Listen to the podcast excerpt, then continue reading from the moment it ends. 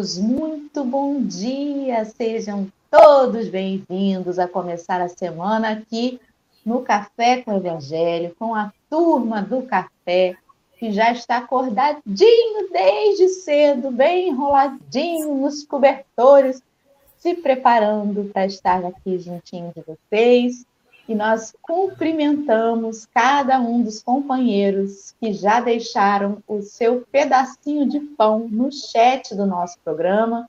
Sejam todos abraçados, envolvidos nessa manhã pelo abraço quente de Jesus, da espiritualidade amiga, que já nos prepara para um novo dia, onde as misericórdias do Senhor se renovam para cada um de nós.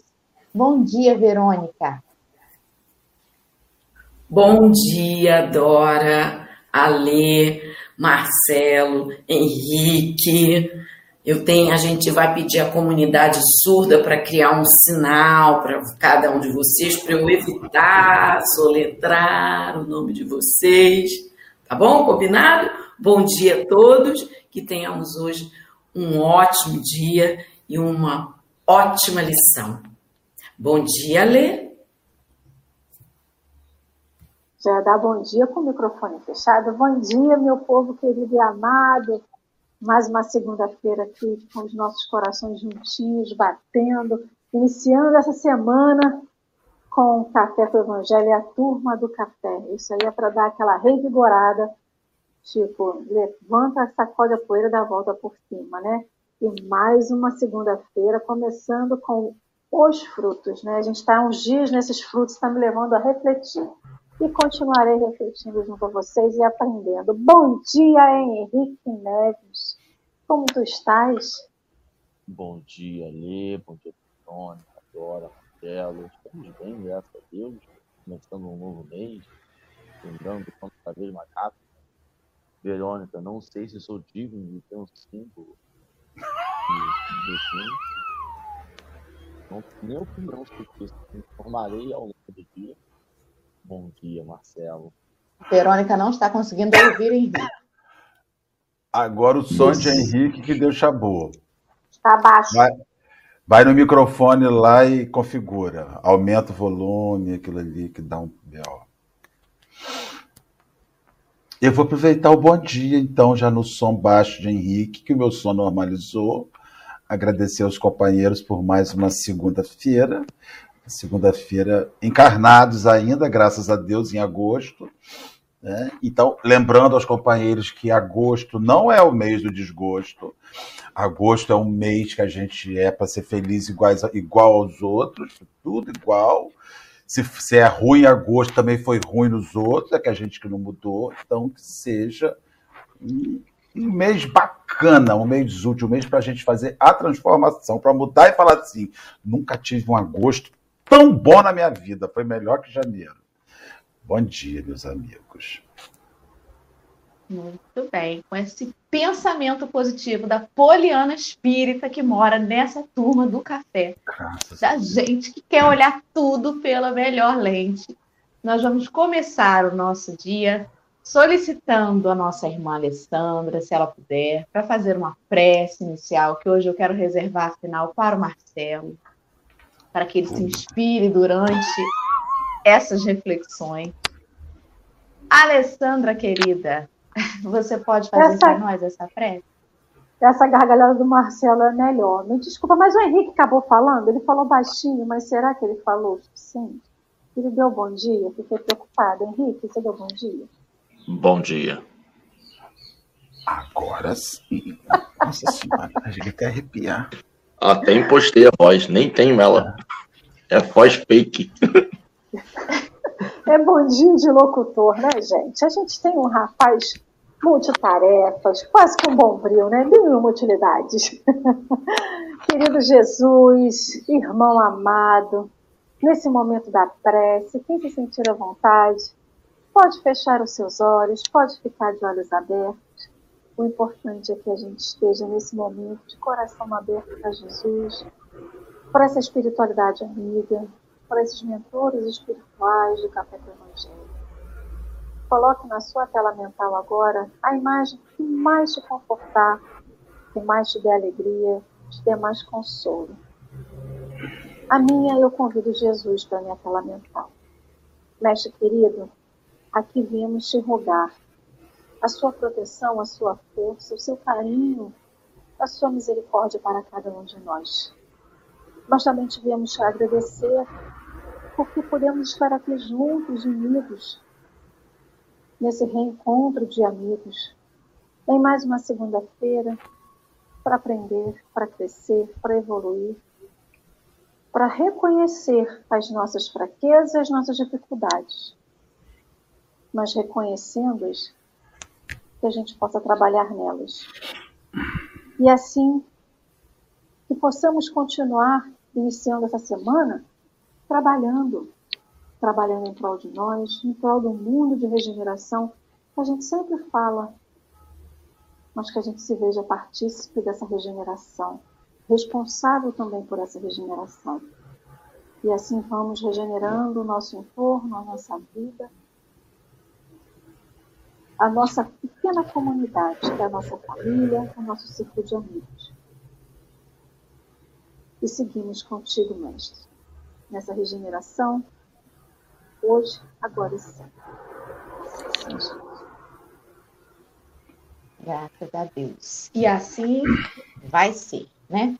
Vamos então, meus amigos, seguindo o nosso planejamento aí, nós estamos hoje passando para mais um texto que faz referência ao vigésimo versículo do sétimo capítulo do Evangelho de Mateus, este que foi lá publicado primariamente no livro Plantão de Paz, da editora GEM, e não está disponível no livro que nós seguimos, ele está apenas citado lá, porque a editora não permitiu a publicação no livro, mas o Testamento Xaveriano, que é o site dos textos né, de psicografias do Chico Xavier, ele está lá e, de, e, Marcelo já colocou no chat, né? Esse Marcelo se achar e colocar na tela aí, por favor.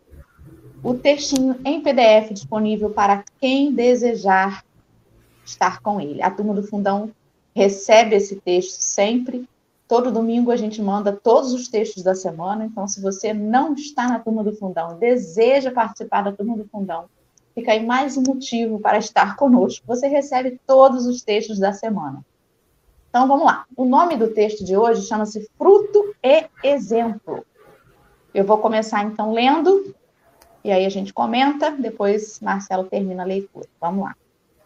Revela-se a árvore na gleba em que se desenvolve por valioso conjunto de utilidades, quais sejam a selva de que se nutre, as frondes que albergam ninhos, a flor que perfuma, a sombra que ameniza, o aspecto que balsamiza, o lenho que reaquece. Todavia, se não estende o fruto que lhe assinala a espécie no socorro às criaturas que lhe observam o crescimento, terá desertado do objetivo fundamental a que se destina, reprovando a si mesma na solidão e na esterilidade.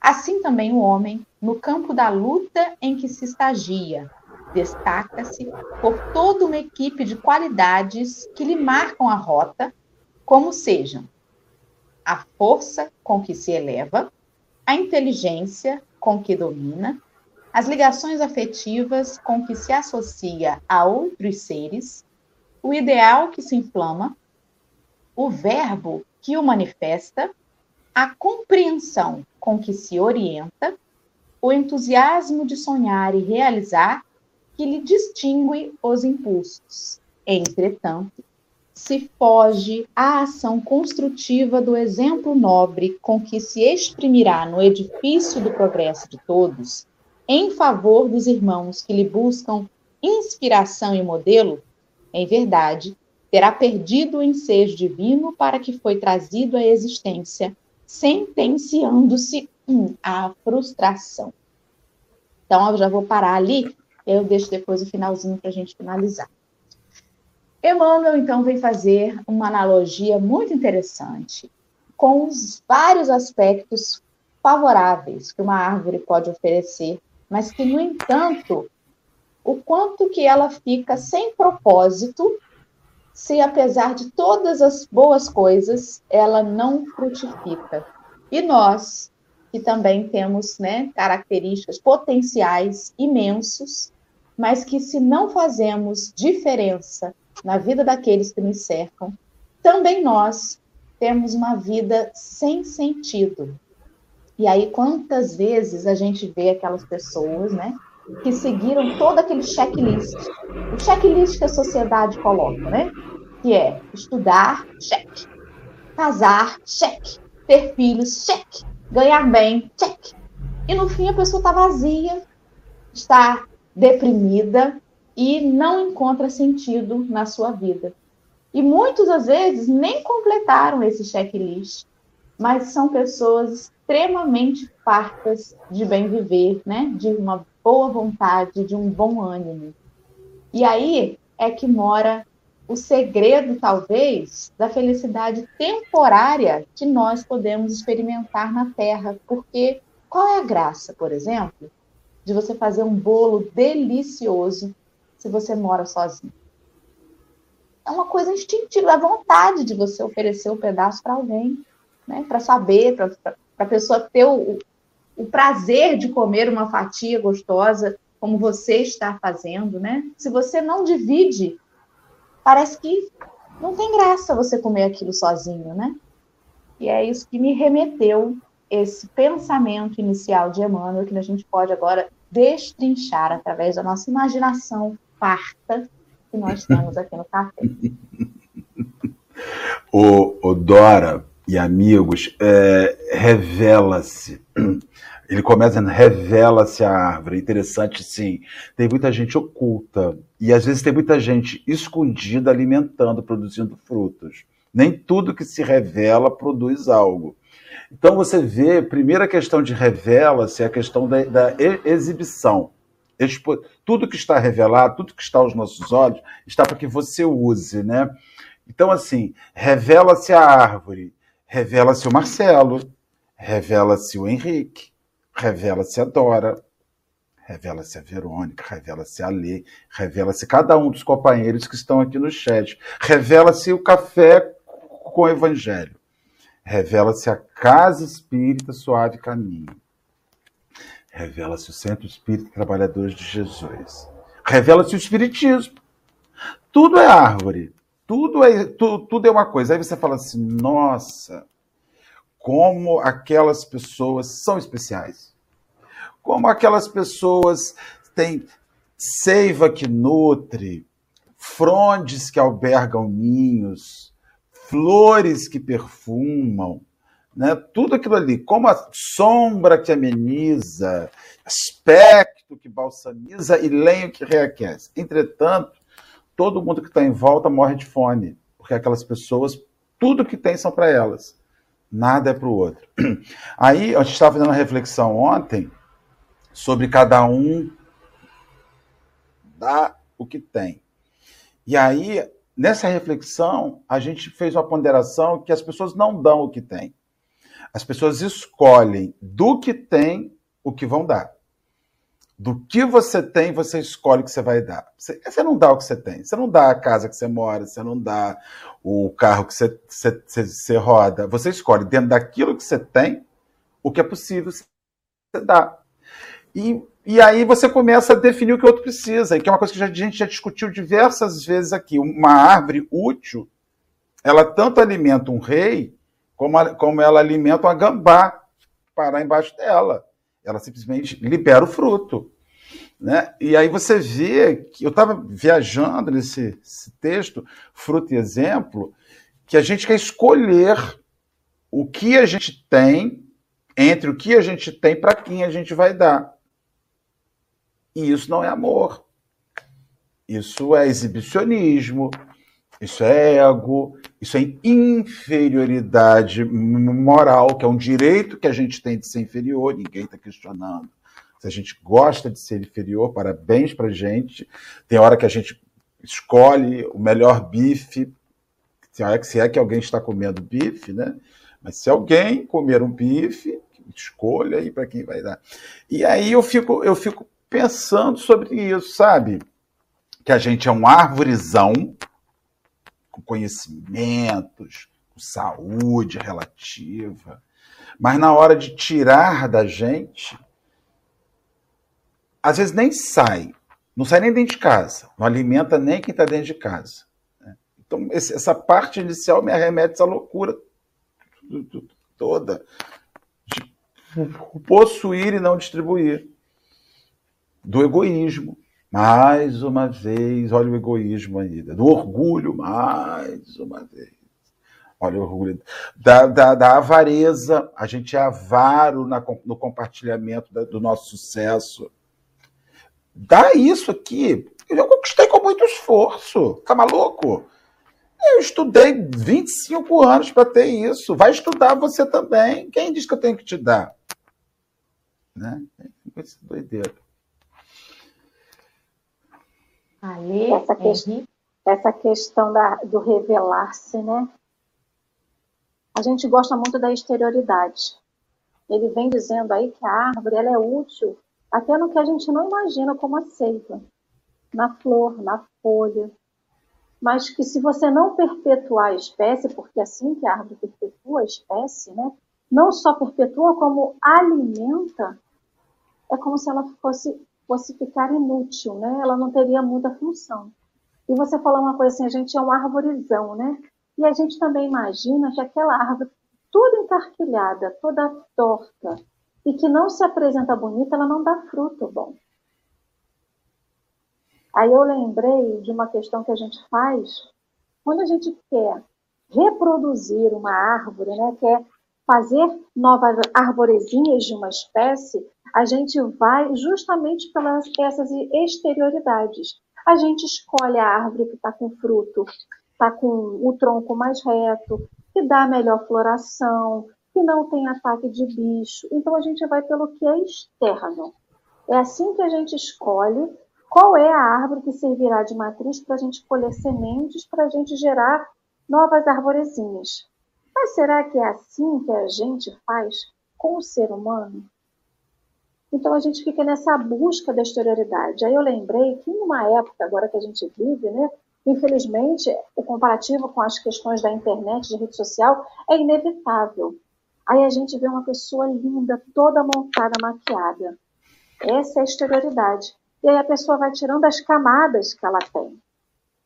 Que são as, a gente vai se desmontando. E quando a gente se desmonta, a gente se apresenta como a gente verdadeiramente é. E a gente vai buscando subterfúgios para a gente se apresentar para o outro, para que o outro não se aceite como a gente não é. Porque a gente não consegue ir com a cara limpa como a gente verdadeiramente é. Então eu tenho que me maquiar, eu tenho que botar o cabelo de um jeito. Não que isso seja condenado. Se a pessoa quer isso para ela, ok, isso é perfeito. Mas o que, que a gente quer para a gente? Eu preciso me mascarar do que eu não sou para me apresentar de um jeito que, entre aspas, é o mais aceitável? E nessa dessa busca por eu ser aceita, eu não me aceito. Como esse texto consegue dar interpretação diferente, né? Marcelo fala a questão assim, a gente escolhe o que vai dar e eu escolho ser aceita, eu escolho o jeito que eu tenho que ser para ser aceita por alguém. Eu não posso me apresentar do jeito que eu sou. E nessa busca, eu paro de dar importância ao que é verdadeiro para mim. O que, que eu estou produzindo? O que está saindo de mim? Eu tenho uma seiva, como, a, a, fazendo analogia com a árvore, eu tenho flor, eu tenho um tronco, eu tenho, o meu tronco vai gerar lenha, então, assim, o que, que meu vai contribuindo na sociedade onde eu vivo, na comunidade onde eu vivo, para que isso seja produtivo para alguém? Primeiro para mim. E sendo para mim, eu posso contribuir com alguém. Eu fico pensando, né, olhando para os textos e vendo isso, e vestindo a carapuça. Será que eu estou querendo me apresentar para alguém como eu não sou? para ser aceita, e nisso eu vou deixando de dar importância a quem a Alessandra verdadeiramente é, para que eu possa gerar fruto, porque nisso eu vou deixando para depois tudo. Ah, não, mas isso aqui eu não tenho o que fazer. porque isso aqui não é importante nesse momento, porque isso não vai me fazer ser vista aos olhos de alguém. E eu vou deixando a minha frutificação, a minha alimentação para depois. Eu vou postergando, jogando. Não é nem postergar, não, eu vou realmente jogando para escanteio, porque isso não importa para mim. E aí eu vou esquecendo que eu, como árvore, tenho que frutificar em algum momento. Eu tenho que perpetuar. E não é perpetuar a minha espécie, é perpetuar aquilo de bom que tem dentro de mim. Porque se é pelos frutos que nós somos reconhecidos, é pelas boas ações que também somos reconhecidos. É pelo que eu faço de bom, com verdade, que é reconhecido, que eu serei reconhecida aos olhos do Pai. Eu não serei reconhecida aos olhos da Dora, nem do Henrique, nem do Marcelo, nem da Verônica, nem de ninguém. Eu vou ser reconhecida aos olhos do Pai. Porque é para Ele que eu vou me apresentar no final das contas. É para Ele que eu presto contas no final das contas. Então eu não preciso dessa montagem toda para que eu possa dizer que eu sou algo que eu não sou. Henrique. Sabe, a Lê falando, a Lê falando, me remeteu a uma jaqueira querendo dar jabuticaba. E aí você pode até pintar já a jaca de, de, de um vinho escuro para parecer jabuticaba. Mas quando você vai morder, ela vai ter gosto de jaca. Não vai dar para fingir o sabor do fruto que a árvore dá. E aí eu me, me lembra que para que, que a gente vem na Terra? A gente vem para aprimorar e a gente vem para o bem, né? Então, ao longo da vida, a gente se esforça, ou porque se apega a, a coisas do passado, ou porque coisa, mas tem um esforço para a gente em se manter num estado de, de sombra. Tem um esforcinho. A gente, a gente percebe que o amor é melhor do que a raiva. Mas a gente mantém uma raivinha. Então, quando a árvore, e eu acho interessantíssima a analogia da árvore, porque ele remete ao estado natural das coisas.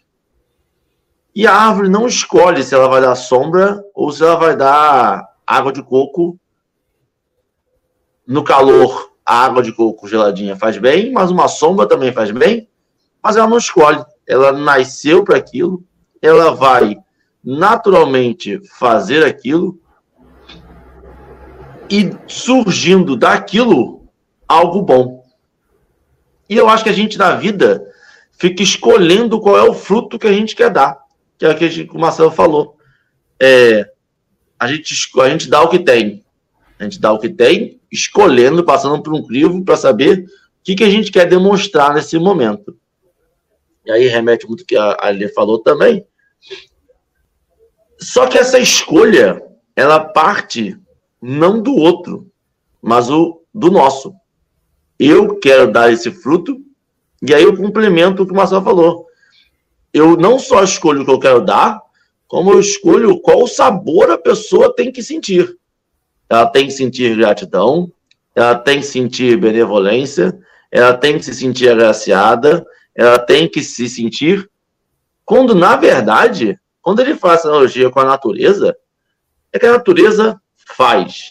Se o outro vai pegar aquela, aquele coqueiro e vai abrir para comer coco, vai esperar a água estragar para comer coco, se vai beber água gelada, se vai beber água, se vai fazer isso é com o outro. A responsabilidade é você fazer o seu fruto da melhor forma possível. A utilização do seu fruto é do outro. E a gente tem essa mania de escolher. Porque muita gente, quando lê isso, pensa lá, fala assim, então eu preciso ter um filho. Então eu preciso escrever um livro. Eu preciso plantar uma árvore. Eu preciso fazer algo grandioso para que eu seja reconhecido como Henrique, ou pai de Messias. E a gente não vai ser assim. A gente vai ser Henrique, filho de fulana, marido de ciclana, pai daquelas meninas ali. Porque ao longo da nossa vida, E aí eu me lembro muito do texto que a gente deu há dois dias atrás, três dias atrás. A gente é coadjuvante da história geral. A gente não vai ter evangelhos em nosso nome. Quem vai contar a nossa história são os nossos próximos. Que a gente tem que fazer o bem com eles, para que eles possam lembrar com carinho da gente. E não uma humanidade. O mundo não vai se dividir antes de Henrique e depois de Henrique. Não vai. Eu vou viver, conviver com muitas pessoas que vão lembrar da gente da melhor forma possível. Sei lá, veja aí. Posso comentar uma coisa também dessa que vocês estão falando, que me ocorreu? É interessante que essa visão que nós temos de árvores isoladas, né? Você vai para um lugar, tem nada, tem uma árvore, assim, nossa, guerreira, a sobrevivente, vamos fazer um cercadinho em volta, ela tem que permanecer. Então, assim, a gente exalta o sobrevivente individual, como a gente exalta pessoas sobreviventes. E nós não entendemos que aquela árvore sozinha, não é ela que é uma guerreira que sobreviveu. Somos nós que destruímos todos, toda uma floresta em volta. Qual o interesse que nós temos de uma grande árvore sozinha num, num, num campo? Ela está isolada, ela não produz nada para ninguém e ela está frágil. Uma grande árvore sozinha num campo sem árvore nenhuma, ela é uma árvore frágil, ela não tem sustentação no grupo. É igual homens. Né? A gente pega homens e agiganta homens. Nossa, que, que, que pessoa maravilhosa, que pessoa que se distingue. Tudo fruto de orgulho. E aí o, o, o, a mensagem vai dizer lá no último parágrafo que você que você estava vendo, Dora. Entretanto, se, se foge a ação construtiva do exemplo nobre que que exprimirá no edifício do progresso de todos. Ao invés de nós nos curvarmos e incensarmos uma grande árvore sobrevivente, nós deveríamos estar reflorestando o campo para que surgissem outras árvores iguais àquela. E aí o, o, o Emanuel está falando que o mundo não vai viver de uma pessoa grande, de uma pessoa sensacional, mas que uma pessoa sensacional é aquela que ajuda outras pessoas a serem tão sensacionais quanto ela. Sabe, eu fico pensando assim, a gente gosta de ser eletivo em pessoas. Ah, eu admiro tanto que você faz, eu admiro tanto, que bom que tivessem outros iguais a você. Que bom, seja um desses, iguais, assemelhe-se, sabe? Seja uma, uma, grande uma grande soma a esse coletivo. Eu, eu, eu não entendo por que ser tão bacana, por que ser tão grande, se isso não serve de estímulo para a construção de outras tantas pessoas legais e grandes e bacanas o, o Evangelho não quer que é, a gente vê Jesus o tempo inteiro. Você vê o, o, o quanto ele era gigante, mas o tempo inteiro ele dizia assim: sois deuses, podeis fazer o que eu fiz e muito mais. Vinde a mim, vamos, toma sobre seu ombro a cruz e me segue você aguenta. Você, eu vim aqui para te ajudar, pelo meu exemplo. A, Jesus a grande árvore. Eu vim aqui te ajudar pelo meu exemplo e pelos frutos que te dou, a que você encontre o caminho que te levará a ser o que eu me transformei. Senão, você, ele, é Jesus, essa coisa de assim, ah, fulano é a grande árvore que faz sombra. E todos os arbustinhos estão embaixo da árvore, não conseguindo pegar sol para crescer. Fica todo mundo debaixo da árvore ali. Então, eu vejo essa, essa necessidade da gente se tornar maior, mas puxar os outros também, ser o agente estimulador do outro. Senão, cara, não tem sentido ser grande, não tem sentido ser bacana. Ser bacana sozinho, para ser o que a Alessandra falou inicialmente, ser essa aparência, o que seria de Rio das Ostras sem fulano? Fala, Dorothy. Essa semana a gente estava filosofando, né, em família, e a gente começou a perguntar, perguntar para nós mesmos, qual é o nosso dom? Qual o seu dom, Marcelo? Qual o seu dom, Alessandra? Verônica? Henrique, qual o seu dom? O dom que a gente tem, a gente às vezes não conhece, porque a gente entra numa de querer ser as outras pessoas no caminho. Eu quero ser Jesus. Não, ele é meu guia e modelo, mas eu não vou ser Jesus. Nós somos seres criados individualmente pelo nosso Pai. Simples, ignorantes e individuais. Nós podemos nos basear nas, nos bons frutos daqueles que nos incentivam, que nos inspiram. Mas nós precisamos conhecer quais são os nossos próprios frutos. Porque senão nós ficamos numa de querer agradar aos que estão ao nosso lado, ora dando banana, ora dando melão, ora dando maçã, sem saber de fato o que, que nós temos de bom para dar. E para isso é preciso que a gente mergulhe, né, dentro de nós mesmos e se entenda e perceba o que que nós estamos fazendo, como nós estamos tocando as outras vidas. O que Marcelo falou é muito interessante, porque as pessoas em geral, né? Em geral não, não quero generalizar. Alguns de nós, ou nós em algum momento, talvez fôssemos aquela árvore que quero dar o fruto, mas assim, não vai plantar com a semente do meu fruto, não, porque eu não quero que você seja igual a mim. Você pode estar bem, mas não melhor do que eu. E quando você dá o fruto, você dá com ele a semente. Você inspira outro a seguir o seu passo.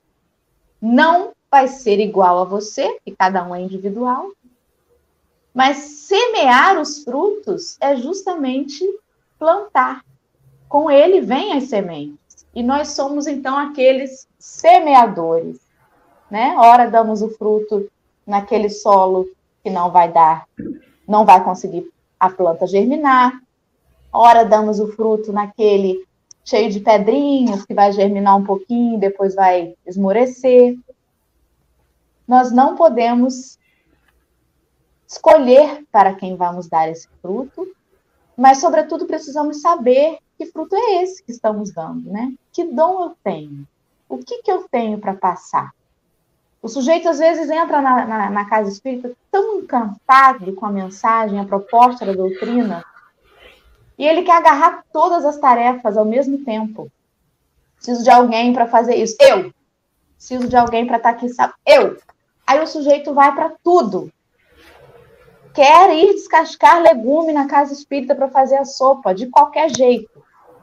Mas não está habituado a descascar legume não é nem chegado à cozinha dentro de casa, mas lá ele quer dizer que ele pode oferecer aquilo. Quando às vezes em casa falta a mão de obra para ajudar na cozinha a fazer o almoço. Então, nós queremos o reconhecimento desse fruto e esquecemos que podemos oferecê-lo em todo lugar. É preciso saber. Olha, gente, cozinha não é comigo. Não é esse não é essa, não é essa partilha que eu quero oferecer, não. Aí eu adoro criança, então acho melhor eu começar a me enveredar pelos caminhos da evangelização infantil, da recreação, ou não, não, não sei lidar com criança, não é, não é essa a minha praia. Eu gosto mais de um setor de organização, eu sou uma pessoa muito metódica, então eu vou de repente organizar a livraria, a gente precisa se conhecer. Quantas vezes a gente faz isso, e não só na casa espírita, né? Quantos companheiros adentram profissões, aquelas que você vai tomar um bom tempo da sua encarnação, né? Naquele labor, que é para até você aposentar, a gente sabe que vai demorar um cadinho hoje em dia, né? e estão infelizes na posição que ocupam dentro do trabalho. Nunca quiseram ter aquele ofício, mas estão ali, porque era o fruto que o pai desejava que desse, era o fruto que a mãe sonhou que você fizesse, e não era exatamente o dom, a vontade, o desejo do seu coração. Fala, Henrique. É sobre isso, Dora. Eu complementar, porque é muito interessante isso que você falou, que se conhecer, e mas no se conhecer você se precisa se permitir experienciar as coisas e talvez seja necessário cortar o legume uma vez, perceber que não é a sua, e aí você ir para a próxima, e ao mesmo tempo você tem que tentar mais de uma vez, né? Porque às vezes você só não está acostumado com o processo. Mas eu acho interessante, naquela filosofia que a gente estava tendo, que encaixa nos frutos, sobre qual o seu dom, ou seja, qual é o fruto que você quer passar para o outro, o que, que a gente quer ser reconhecido, na verdade, né? A gente quer que a gente passe pela nossa floresta e reconheça a gente como uma árvore X. Ah, essa árvore dá uma boa sombra, dá um bom fruto, dá um. Ela tem um cheiro bom, ela dá uma flor bonita, ela dá um, qualquer coisa, né? E é interessante a gente perceber que é difícil a gente lembrar qual é o nosso dom de cara. Dom, aquele negócio que a gente nasceu para, né? E, e, e me deixou meio preocupado, porque eu tenho 36 anos de idade, e se alguém me perguntar, Rick, seu dom, eu não sei de cara qual é o meu dom. Qual é o fruto mais doce que eu dou? Qual é a, aquela coisa que eu sei que eu vou acertar, eu não sei de cara, assim, de bate pronto, de primeira. E aí a gente vai lembrando da construção que a gente teve enquanto ser humano, ela não é voltada para o autoconhecimento. Ela é voltada para o conhecimento geral e específico que a sociedade definiu como essencial. Se você me perguntar hoje tabuada, eu sei se me perguntar hoje alguma coisa de português, talvez eu saiba. Mas essa coisa de meu dom, qual é a coisa que ser um bom ouvinte, você, você fala bem, essas coisas eu não, não, não, a gente não sabe. Porque a gente não foi treinado, não foi, não se dedicou a isso. E aí o, e, e o espiritismo vem para perceber que quando a gente desceu na Terra, a gente desceu na Terra para aprimorar o nosso ser o nosso ser enquanto a gente, o que a gente é. E para a gente descobrir o que a gente é, a gente tem que perder um tempo, se dedicar. Como a gente dedica 14, 15 anos de segunda a sexta, na parte da manhã, ou na parte da manhã e tarde, ou na parte da noite, a conhecer uma matéria. Essa dedicação para o autoconhecimento é necessária. E quando a gente usa o Espiritismo quando a gente lê algum livro, quando a gente faz esse estudo todo dia aqui, a gente quer se autoconhecer nas, no caminho que a gente entende como verdadeiro, como um caminho para o bem, e direcionar esse caminho, esse estudo nosso, para ele. Então, por exemplo, Jesus não julgava. Aí você e pensa, eu julgo, então vou tentar ver o que eu posso fazer para melhorar. E aí você vai identificando qual é o seu fruto. Meu fruto não é julgar. Eu julgo. O meu fruto não é ser um bom. Eu não sou. Meu... E aí você vai identificar isso. E para isso, às vezes, você precisa de tempo. Precisa de tempo, dedicação e talvez depois esse burilamento, esse aprimoramento do fruto. Eu descobri que, por exemplo, Marcelo, mas eu descobri que é um bom orador. Marcelo está aqui para. É um profeta. Ele passa a, o, o, evangelho e todo o espiritismo. Não, estou falando de hipotético. Hipótese. Hipótese. Falou com tanta certeza que eu fiquei não, pensando será, gente, que ele pensa isso mesmo? Tá não. Marcelo Turra, sim, mas Marcelo do Café, não. Marcelo Turra é ah. outro, entendeu? Graças a Deus, cara, Senhor. Mas é interessante a gente perceber que você precisa desse aprimoramento e esse aprimoramento, ele não pode ter vergonha de quem a gente é e do que a gente está buscando. Por que, que eu falo isso? Porque muita gente estigmatizou o estudo do evangelho e da religiosidade como algo de carola, como algo de pessoa chata, como algo que não é para se tocar em alguns assuntos. Eu não posso dar like, que se eu der like, as pessoas vão perceber que eu estou vendo esse canal e eu não quero que elas vejam. Eu não vou compartilhar, porque eu não, não vou ser daqueles, daqueles evangélicos chatos, eu não vou ser daqueles budistas chatos, eu não vou ser daqueles é, é, veganos chatos, eu não vou. Essas, essas, esse estigma que se criou afasta muito nosso, o nosso, às vezes, o nosso dom. Por que eu quero dizer com isso? Às vezes o meu dom é direcionar para o caminho bom, caminho certo. Às vezes o meu dom é ser o sinalizador. E às vezes algumas coisas que a gente faz socialmente diminuem isso. Não sei, viajei muito. Posso fazer uma parte rapidinho?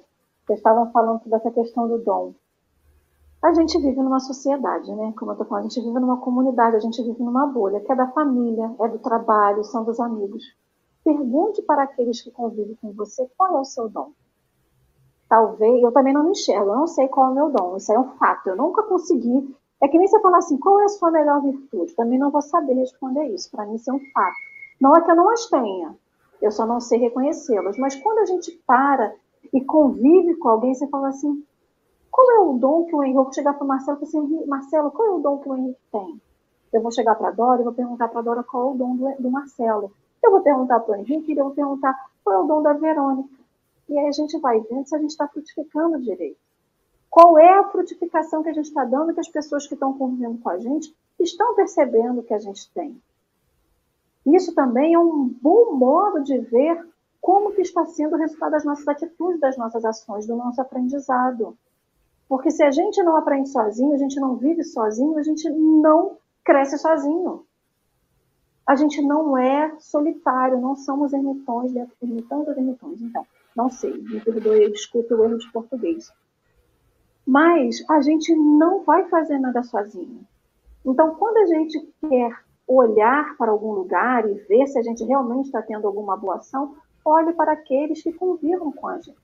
E uma coisa muito importante da gente dizer, como vocês estavam falando sobre a questão do exemplo, quando eu convivo com meu pai, eu não quero ser diferente do meu pai. Eu tenho ele como exemplo.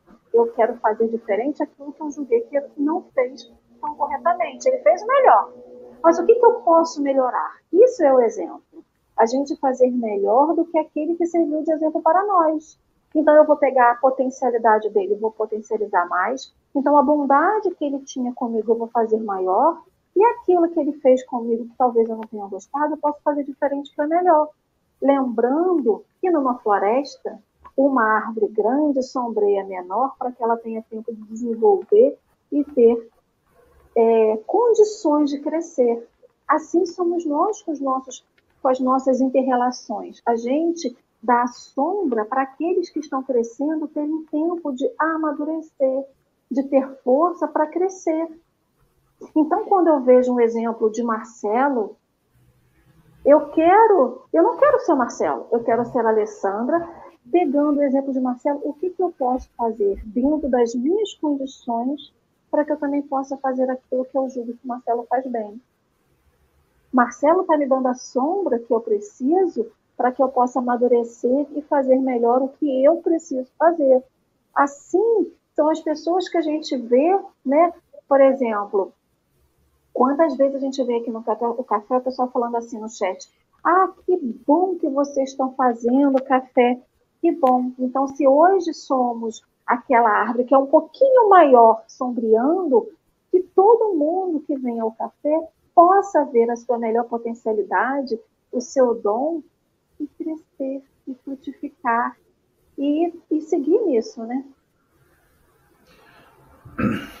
Marcelo, pode terminar a leitura, querido? Vamos terminar, porque, mas só fazer um, um, um lembrar uma coisa, Dora, antes de eu terminar aqui, do Emanuel diz o seguinte: em verdade, aquele que não enxerga assim, né, essa coisa da, do fruto, terá perdido o ensejo divino para que foi trazido à existência, sentenciando-se à frustração. Toda pessoa que não faz o que tem que ser feito se frustra. Então, um dos grandes exemplos que você está no caminho que não é legal é a frustração. A alma está dizendo, não é por aí. Frustrado, o cara está frustrado, ele não consegue chegar, porque o que ele faz não sinaliza com o que foi programado, não sinaliza com o que poderia ser feito. Aí, como é que uma pessoa pode ser essa árvore tão bonita, frustrada? Pois é, não está chegando lá. Então vamos finalizar. No Rapidinho, reino... Marcelo. Só e sobre isso, e é interessante você ver a sociedade, ela, a maioria, infelizmente, não pede uma revisão da sua vida do que tá causa frustração. Ela vai e te dá um remédio para silenciar a frustração e você poder continuar o caminho que te frustra, em vez de você revisar a vida de por que eu estou nesse caminho que me frustra, né? Aí quando o cara vai larga o engenheiro de 50 mil reais de salário e vai fazer a jardinagem, o cara chama ele de louco. Esse cara é louco. Ele largou 50 mil na engenharia para cuidar de, de jardim. Tá na crise. Crise dos 40, crise dos 50, crise das 60. Mas essa é a, é a crise dizendo: você está ficando velho, está se aproximando da morte e vai morrer frustrado, vai morrer infeliz. Você está fazendo um cursinho para obsessor, porque quando você desencarnar frustrado e infeliz, vai virar encostinho, né? Um encostinho maneiro. Então, é, descobre sua felicidade. Vamos lá, antes que eu apanhe de Dora. No reino vegetal, todo o paciente esforço da árvore, sob o império das estações, tende à produção do fruto que se desincumbirá do compromisso máximo, à frente da natureza. E no campo humano, todas as atividades laboriosas do espírito, sob o domínio da experiência, visam a demonstração do exemplo renovador com que enriquecerá a economia da vida através dos valores físicos ou espirituais. Vigiemos as nossas próprias ações nos santuários das horas de cada dia. Porque para todos nós prevalece o aviso de Jesus quando asseverou convincente: pelo fruto conhecer-los-ei. Olha, esse sujeito que escreve isso é muito bacana, porque ele diz que a árvore passa por várias estações. Tem as estações de sol, as estações de frio, e justamente essas estações ajudam a, na produção do, do, do, fruto. É preciso isso tudo. Uma vez nós, nós tivemos no sul, tivemos em Santa Catarina, em São Joaquim, e lá eles, ele, o cara estava explicando que uma macieira precisa de 800 horas de frio abaixo de 5 graus para que ela frutifique aquela maçã bacana. Então, assim, se não tiver 800 horas de frio, é por isso que a, a, a macieira é um, é um, fruto. Você, você planta uma macieira em Rio das Ostras. É possível que ela nasça e vira uma árvore, mas não vai dar fruto nunca, porque você não tem 800 horas de frio em Rio das Ostras capaz de dar àquela árvore aqui, aqui, aqui, o fruto.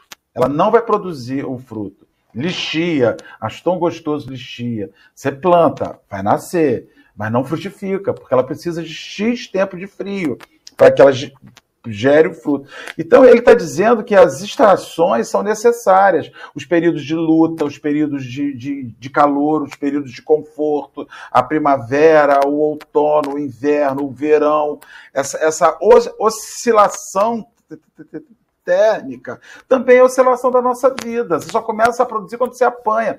Árvores, é, mar calmo, nunca fez bom marinheiro. Isso é o ditado que eu acho muito legal. Então, essa coisa assim: Fulano amarrou o burro na sombra, está em águas plácidas. Não se luta. É um cara frustrado, é um cara que começa a inventar um monte de situação na sua vida, é o cara que às vezes envereda por alcoolismo. Ah, você está falando é assim? É assim, é um cara que vai viver sob efeito de medicamento, porque no mundo de provas e expiações, você pode até amarrar o seu burro na sombra economicamente. Mas emocionalmente, ah, meu amigo, ninguém nesse mundo amarrou o burro na sombra, não.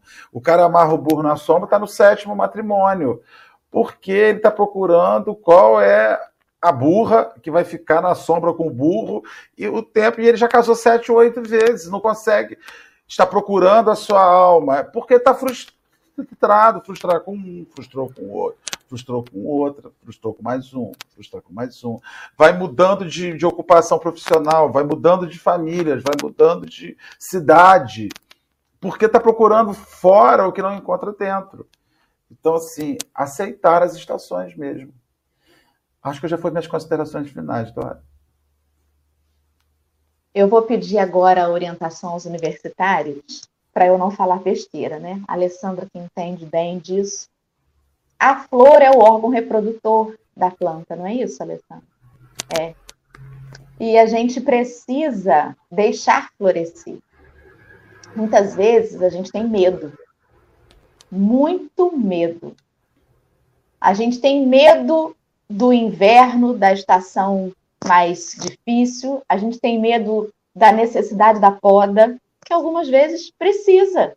Algumas vezes você olha para aquela planta e fala assim: meu Deus, essa planta morreu, não vive mais não.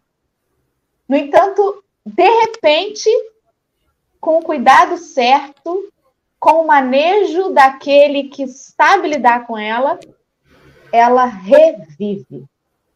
E eu acho que muitas vezes é assim que eu me sinto e percebo nos companheiros de caminhada a ação da espiritualidade. Às vezes a gente se sente aquela planta mirrada. Mas se a gente permite, o bom jardineiro sabe como nos podar, cuidar e nos fazer florescer, né?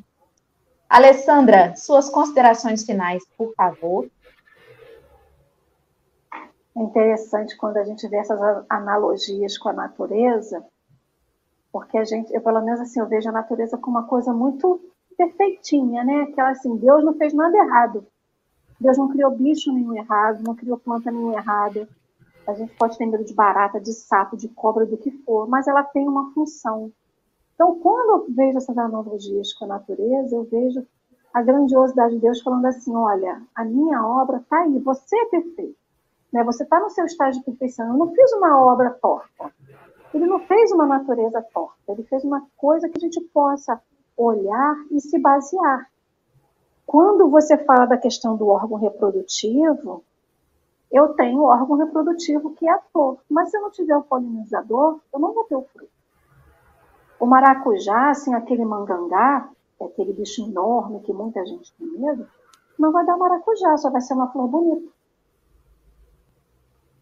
Tem flor que é polinizada pela mosca. E a gente tem asco de mosca. A gente acha que todo polinizador da planta vai ser um beija-flor, vai ser uma abelhinha, ou seja, vai ser um inseto bonitinho. A gente não quer ser a flor que vai ser polinizada por aquilo que a gente precisa. A gente quer escolher o melhor e mais bonito polinizador. É bonito, né? Ai, quem te polinizou? Ah, foi um beija-flor lindo, beija-flor lindo, maravilhoso. Aí eu falo, não, quem polinizou foi a mosquinha, a nojenta, a que você tem asco.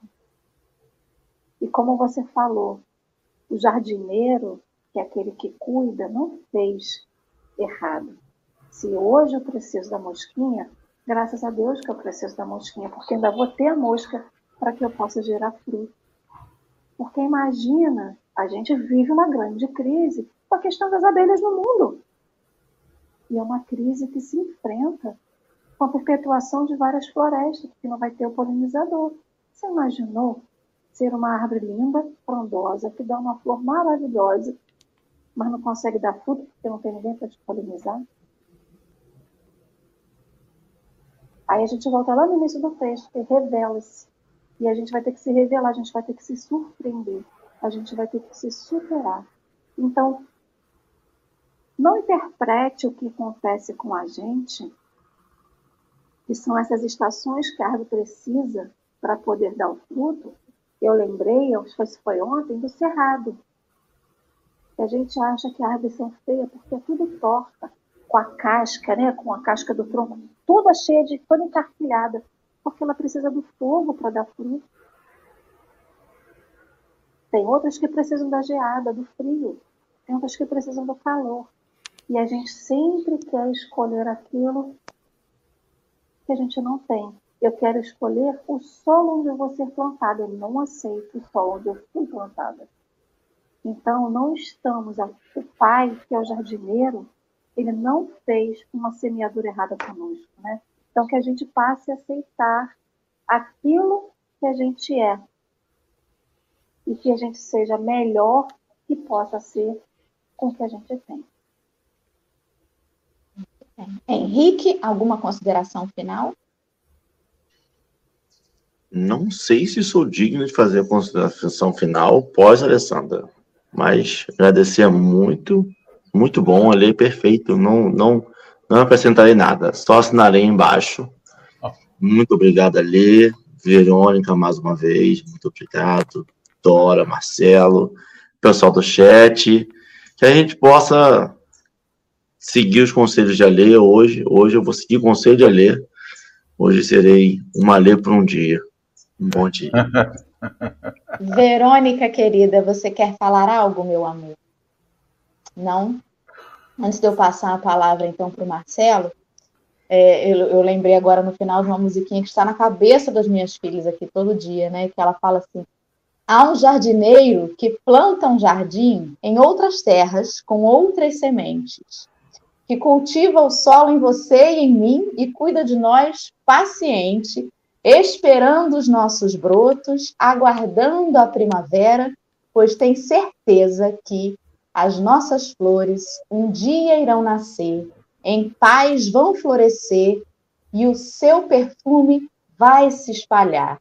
E será festa em cada coração em que nascer a flor plantada pelo Mestre com amor. Marcelo, com você aí no encerramento. Vamos fazer a prece, então, de agradecimento a todos os nossos amigos, né, as florzinhas, fechar os nossos olhinhos, nossos irmãos surdos têm que ficar com seus olhinhos abertos para a Verônica fazer a interpretação e eles enxergarem. E diante do que nós ouvimos hoje, diante do zum, diante da, do beija-flor, da abelha, da mosca, Senhor, são eles que nos visitam para polinizar as nossas flores, mas também, Senhor, somos nós, estes insetos, esses pequenos animais que polinizam as flores dos outros com os nossos exemplos, com as nossas práticas.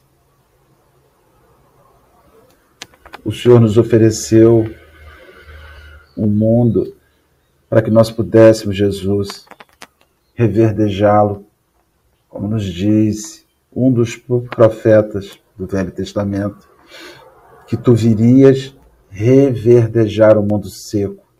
És o arbusto capaz de salvar este mundo da fome, porque de ti viria o fruto, o alimento que jamais nos faltaria. Nessa manhã, Senhor, em que estamos aqui profundamente felizes e emocionados, porque fomos chamados a descobrir o que somos, Senhor, mais uma vez. Mais uma vez. Frutos e exemplos é o que somos, que estimulam ou que derrubam, que amparam ou que abandonam nós temos que escolher, Senhor, e escolher rápido. Não dá para viver mais das aparências, não dá para viver mais do que a gente acha, quando na verdade o Senhor já nos deu a certeza. Não há por que achar mais nada. A certeza já está na nossa frente. É o Evangelho, é a tua boa nova. E esses amigos queridos que vêm escrevendo sobre ela, seguindo todo um roteiro que o Senhor nos apresentou. Assim nós te pedimos agora que um espírito amigo, um bom agente polinizador, entre na alma de cada um dos companheiros e faça com que as flores que nós possuímos dentro de nós germinem, se transformem em vida e gerem frutos, Senhor. Muitos frutos. Que a gente alimente esse mundo faminto. Estamos extremamente preocupados com a fome material que a sociedade vive. Mas, de fato, Senhor, alimentar simplesmente organismos físicos não está mudando esse mundo. Este mundo precisa de frutos saudáveis do espírito para espírito. Senhor nos abençoe nessa manhã, nos dê bom ânimo, nos dê a coragem de ajudarmos outras árvores e de sermos ajudados por outras árvores a construir um grande jardim, uma grande floresta de amor. Graças a Deus que o Senhor nos acompanhe, nos guarde e nos abençoe mais essa manhã. Graças a Deus. E assim finalizamos o café dessa segunda-feira, esperando todos vocês amanhã cedinho, sete horas da manhã, porque tem mais café. Beijos!